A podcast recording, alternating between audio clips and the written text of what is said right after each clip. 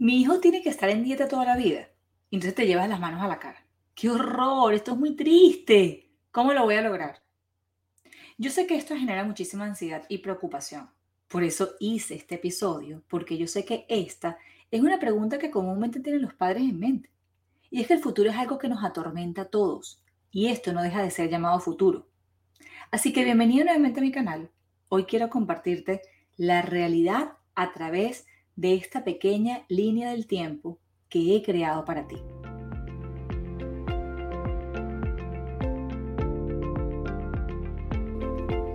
Alimentar a un niño selectivo no es fácil, eso lo sabemos.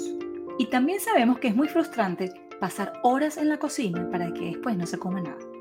Y más frustrante aún, el no saber cuándo esta etapa se va a terminar. ¿Se acabará sola? ¿Tengo que ayudarla? ¿Debo consultar con el médico para que nuevamente me diga que le dé lo que él quiera de comer? En fin, a esto se le conoce como picky eater o selectivo para comer. Y esto puede no solamente ocurrir en los niños que se encuentran dentro del espectro, sino también en niños sin diagnóstico, pero que igual sean quisquillosos a la hora de comer. Es por eso que nuevamente y con mucho orgullo abro las puertas para mi programa Nutriendo a mi hijo Piki, en donde pasarás de ofrecer y cocinar lo mismo a tu hijo selectivo, de tener miedo a la hora de la comida, de sentirte frustrada y sin esperanza, a poner en práctica nuevas estrategias que funcionan para alimentarlo con variedad. Inscríbete. Comenzamos el 2 de marzo y el link de inscripción te lo dejo al final de este episodio. Para ti que me estás escuchando, utiliza este cupón para el 15% de descuento. Piki Podcast. Sí, también te lo dejaré al final de este episodio. ¿Cuántas veces me han preguntado con su hijo de apenas dos o tres años, Merce, la dieta es para toda la vida? Toda la vida va a tener que comer así. Nunca va a poder comerse un pedacito de queso dulce. Lo primero que les digo, concéntrate en él ahora. Tiene apenas dos o tres años. No pienses en cuando tenga 17, ya después veremos. Si hay algo que yo aprendí de COVID es que no sabemos qué va a pasar mañana. Así que cálmate. Ante esta pregunta y preocupación, mi respuesta es siempre la misma. Sí. Sí seguirá con la misma dieta. Sí. Sin embargo, la dieta tendrá ciertas mutaciones propias de la etapa de la vida en la que se encuentra tu hijo. Y yo sé que muchos profesionales aquí no estarán muy de acuerdo conmigo, porque para ellos es un rotundo, siempre tendrá que ser la misma. Pero tú sabes qué? Yo prefiero ser realista y decir las cosas como son, porque entonces tú que me estás escuchando te podrás organizar, pensar claro y embarcarte en este camino sin expectativas falsas. Fíjate, cuando hablamos de dieta y condiciones de salud, no solo existe el autismo, por supuesto, yo te puedo nombrar aquí condiciones que obligan a la persona a tener un plan de alimentación diferente para toda la vida. Celiaquía, diabetes tipo 1 y 2, deficiencias de ácido fólico cerebral, fenilcetonuria, enfermedad de Crohn, epilepsia, galactosemia, fibrosis quística, solo por nombrar algunos. Estas personas, por supuesto, tampoco eligieron esta condición, pero sin embargo han visto luz en la intervención nutricional para poder tener una vida cinco estrellas. Y el momento en el que ellos se salen de ellas, pues los síntomas retornan. Cuando hablamos de autismo y nutrición, esta última no la vemos como una situación que atente la vida del niño, como es por ejemplo el caso del diabético. El niño diabético come azúcar y la cosa puede terminar mal. En el caso de autismo, aunque no lo creas, la cosa es más fácil, porque la verdad es que ningún niño se va a morir por probar un pedazo de pan, a menos que sea de esos niños cuyo sistema inmunológico esté bien, bien, bien, bien debilitado. Y los hay, pero en autismo, la nutrición es una pieza fundamental, porque los daños, cuando se salen de la dieta, comienzan desde adentro, desde adentro hasta afuera y se manifiestan y expresan en todo lo que ya conocemos. Así que aunque no sucedan cosas tan extremas como la diabetes, la nutrición sigue siendo una pieza fundamental. Entonces, ¿cómo es el progreso y el proceso de la dieta en los niños diagnosticados con autismo? Y aquí quiero explicar por qué dije al inicio que la dieta sufre mutaciones propias de la edad. Lo ideal es comenzar con los cambios y modificaciones cuando apenas los niñitos tienen dos o tres, dos, tres, cuatro años. Porque nuevamente, siempre digo lo mismo, no esperes, mamá. Lo que te parece que está raro es raro hasta que se demuestre lo contrario. Entonces, es a esta edad que las restricciones son claras, el norte es claro, es fácil de llevarlo a cabo. Sí, es fácil. Yo tengo un niño de 14 años y créeme que la cosa se pone de otro color cuando crecen. Entonces, durante este tiempo, que tú como padre tienes la oportunidad de vivir con tu pequeño, que tienes la oportunidad de poder presenciar los cambios, pero también de poder experimentar en dónde se necesita más ayuda, qué está funcionando, qué no está funcionando, qué le cae bien, qué le cae mal. Así crece este pequeño de la mano de sus padres, quienes se esfuerzan todos los días enseñándoles buenos hábitos de alimentación, se pelea con el colegio, yo levanto la mano, le huyen a las piñatas o las fiestas con tal de llevar una alimentación limpia y apropiada para él. Entonces, después de, esto, el pequeño crece y nos montamos en un niño, por decir así, 10 añitos. Este niño, pues ahora tiene mucho más libertad, lo quieras o no, conoce más, lo quieras o no, y puede tomar una que otra decisión. Entonces ya aquí mamá y papá no tienen el control absoluto de las cosas como unos años atrás. Sin embargo, nosotros continuamos, bueno, pues presentando alimentos sanos y frescos en la casa, enviando comida y loncheras al colegio, tal vez ahora un poco más amigables y más modernas, propias para la edad. Mamá y papá siguen siendo un ejemplo. Pero, pero en mayúscula, tenemos más fiestas, vemos más tele y propagandas, se nos antojan más cosas diferentes y queremos imitar al de al lado. Entonces ahorita decidimos más y esto nos aleja o lo aleja de la estructura inicial de alimentación que establecimos hace unos años. Y esto es a lo que yo llamo ser realista, porque estas situaciones de vida, esto, son normales. Sí, y todo esto ocurre en unos niños más que en otros, pero este es el camino normal de la vida y debes estar preparado. Miren, la educación nutricional, cuando se obtiene el diagnóstico de autismo, debe ser parte fundamental de la, de la, educación de nosotros como padres. Tú creerás que el niño no entiende, pero entiende todo. Es importante que aunque pareciera que no te escucha, explicar, explicarle, explícale siempre en positivo del por qué nosotros comemos mejor. No digas, no digas diferente, sino mejor. Porque la verdad es que muchos niños sin diagnóstico quisieran y deberían comer como muchos de mis pacientes con autismo. Pero los accidentes pasan. Es normal que cuando te, sientas más confiada flexibilices la dieta, no te autoflageles por eso. Es normal que al flexibilizar la dieta al inicio, pues no pase nada, pero después la situación te pasará factura, prepárate para eso. Y es normal que te sientas cansada y obstinada y yo valoro tu sentimiento. A esto se le llama ser un ser humano, porque la vida no es lineal. Pero los síntomas pueden regresar. Ahora, ¿qué pasa? Me va a mostrar un retroceso mi hijo. Se va a enfermar otra vez como cuando tenía dos añitos, tres añitos. ¿Va a tener problemas gastrointestinales? Lo más probable es que sí, porque los niños dentro del espectro, genéticamente hablando, tienen esa susceptibilidad genética a expresar problemas inmunológicos y gastrointestinales solamente por nombrar algunos. Y a lo mejor no los va a expresar con la misma intensidad o severidad o con exactamente los mismos síntomas, pero esto puede pasar y debes tenerlo en cuenta. Si quieres saber más acerca de la evidencia científica con respecto al autismo y la nutrición, te invito a que escuches mi episodio número 4, en donde hablo de todo lo que tiene que ver con esto, con la evidencia, el autismo y la nutrición, y el episodio número 2 acerca de los síntomas que mejoran con la dieta. Entonces, Siguiendo con el posible retroceso o aparición de esos síntomas que tanto nos ha molestado durante años, quiero que sepas que la dieta para ellos es tan importante como la insulina para el diabético. Y a pesar de que ellos mejoran, y sí, ellos sellan y construyen su nuevo intestino, haciéndose mucho más fuertes ante los posibles accidentes dietéticos, siempre necesitan retornar a sus raíces nutricionales y de instrucción e intervención nutricional para que estas mejoras sean duraderas y sustentables en el tiempo. Ajá, ¿y qué pasa cuando el niño ya no tiene 10 años? ¿Qué pasa después de los 10 años? Yo les confieso que yo me siento como en la historia del Titanic. Cuando la protagonista le echaba el cuento de lo que a ella le pasaba, de lo que a ella le sucedió en el barco, entonces las escenas iban de atrás para adelante. Bueno, así me siento yo, pero por eso les construí esta línea del tiempo. Cuando ya nos montamos en los 17 y 20 años, ellos ya entienden lo que implica sentirse mal, yo no tengo un niño de 17, 20 años, pero he tenido pacientes de esa edad. Y te puedo decir que ellos ya saben lo que significa comerse un pedazo de pan. En mi experiencia profesional, no es personal, es profesional, te puedo decir que ellos llegan a un punto en el que ellos mismos rechazan comer lo que no deben porque no quieren sentirse mal.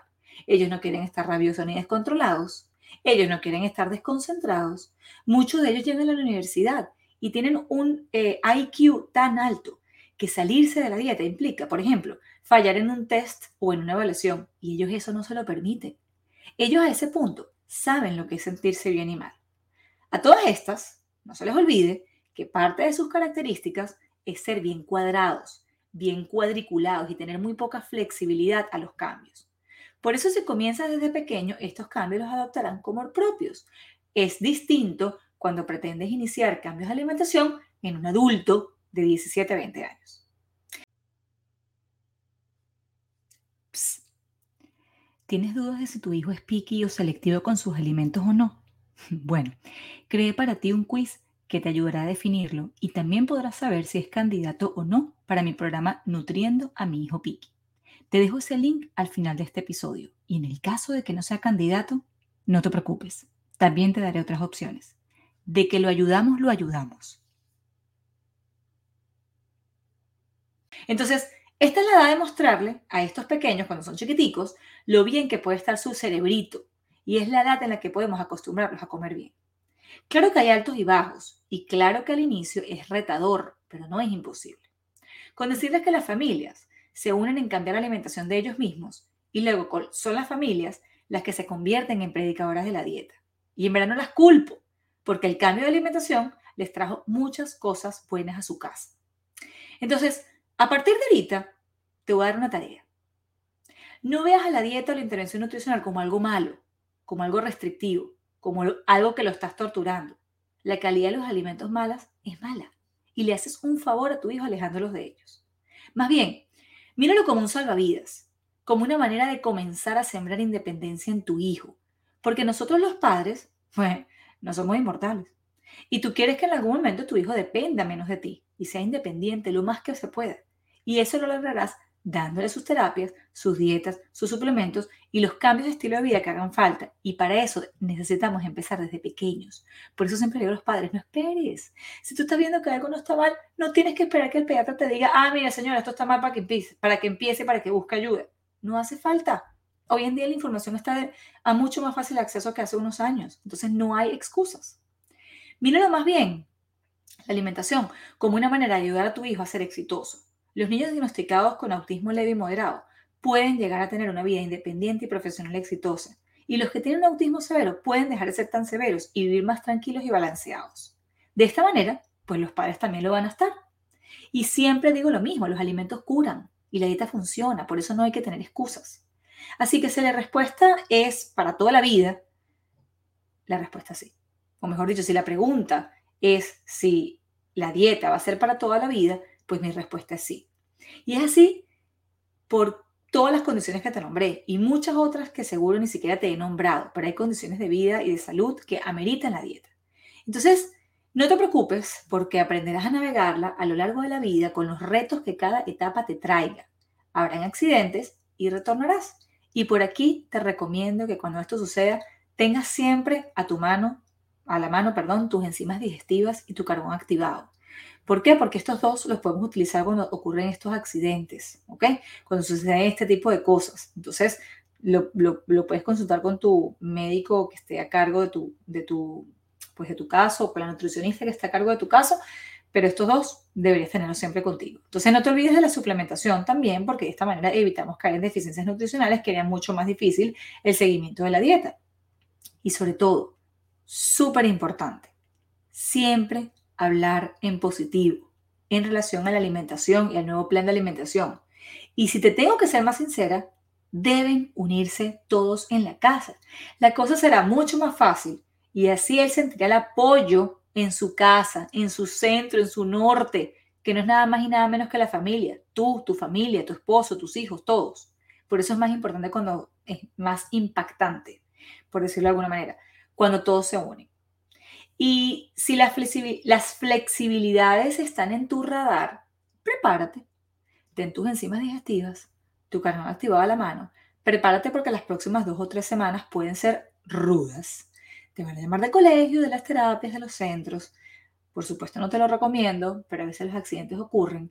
Entonces, enfócate y concéntrate estos años en perfeccionar la alimentación, en limpiarla y en pulirla. ¿Ok? ¿Qué vas a hacer ahora?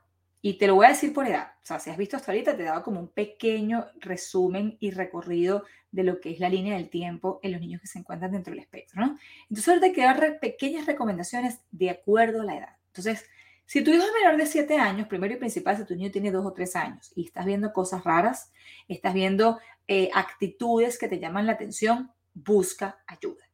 No esperes a que el pediatra te lo diga, no esperes a que salgas de la lista de espera, no esperes a que la terapeuta te, te atienda, empieza con los cambios ya.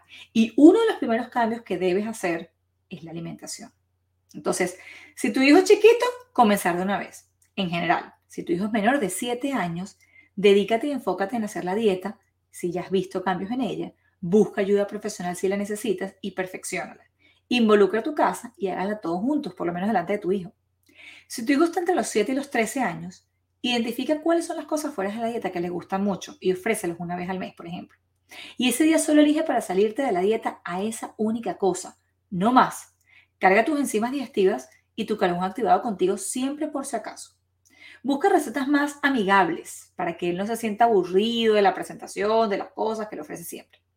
Vete para el súper y busca opciones empaquetadas más saludables, pero que siempre las preparaciones frescas sean las que abunden en tu menú. Ajá, tu hijo tiene más de 13 años. Bienvenida al club. Pero ya has hecho la dieta. Entonces, ármate de paciencia porque la adolescencia no es fácil. Yo que se los digo, yo creo que un episodio debería ser hablar de la adolescencia. Ay, para ver si todos respiramos fuerte. Entonces, habla mucho con él, explícale con un, con un vocabulario que él te entienda, busca ayuda profesional que te oriente en la parte de la conducta Igualmente, identifica cuáles son las cosas fuera de la dieta que le gusta mucho y ofrécelas una vez al mes.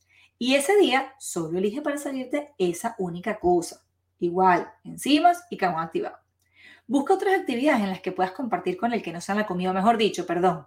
Busca actividades que a él le guste, que pueda disfrutar y que no involucre la comida, porque vamos a ser realistas, ningún muchachito de 14 años quiere estar con la mamá. Y eso también es parte de la vida.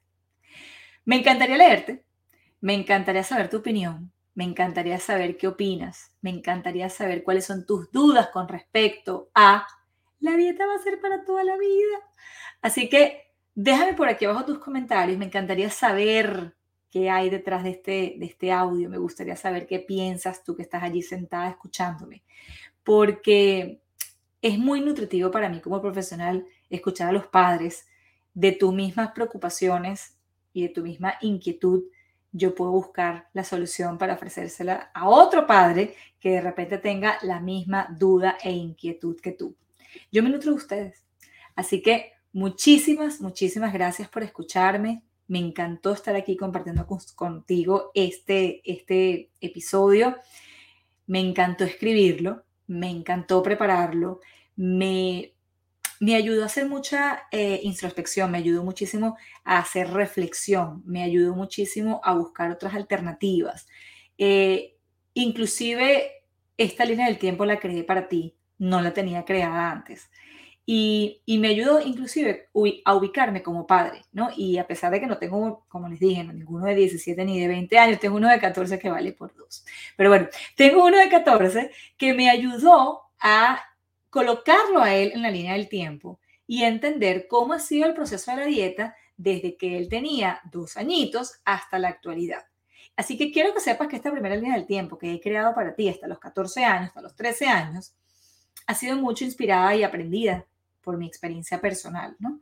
Y todo esto que te he narrado hasta ahorita es, es lo que yo veo en mi casa, es lo que yo veo en la consulta y lo complemento. ¿Ok?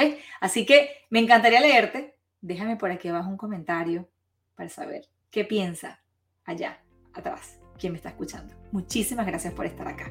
Nos vemos en el próximo episodio. Did you like my mom's podcast? So leave a comment or review, please. Thank you. And remember to subscribe. Gracias por estar aquí y espero haberte empoderado o alimentado en este y en todos los episodios. No te pierdas ninguno, que todos los he creado con mucho cariño y ciencia. Para mí sería súper importante que puedas compartir este episodio con alguna mamá, que sepas que necesita esta información. Y si te tomas solo 30 segundos en dejar un comentario, será de gran ayuda no solo para mí y así saber que te gustó, sino para otras familias que aún se encuentran buscando respuestas y soluciones.